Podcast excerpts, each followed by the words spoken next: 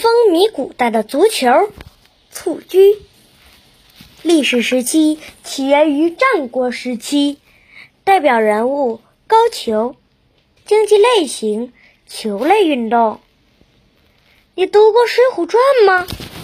知道《水浒传》里有一个破落户高俅因善蹴鞠而发迹的故事吗？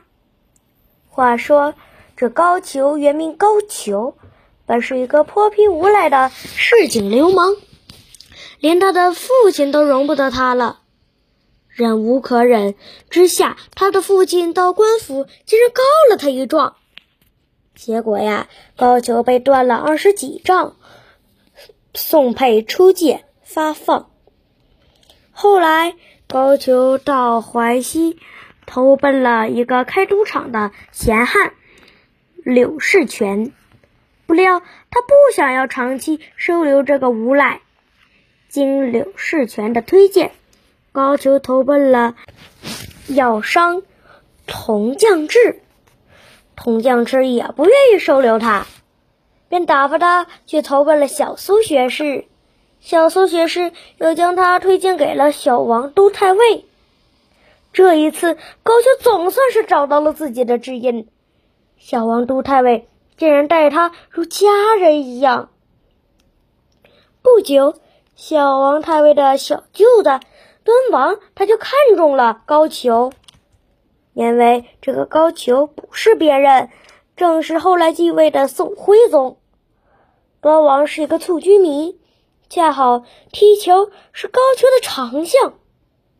他首次见到端王的时候，他先来了一个鸳鸯拐，将恰好滚到自己脚边的球踢给了端王。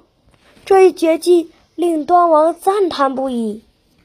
端王遇到了高俅这个志趣相投的人，自然欣喜若狂。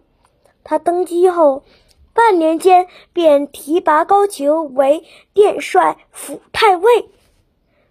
高俅发迹了，便将原来是毛字旁的球改成了现在的球。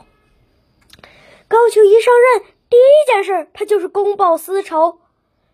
高俅发现禁军的教头王进在他的晚位之下，而王进的父亲曾经揍过他，所以高俅要报复他，害得武艺高强的王教头连夜携母出逃。当时宋朝边患频繁，这是用人之际。而作为国家有用之才的王进，却被逼得走投无路。北宋不灭亡，徽宗不被金军抓去才怪了。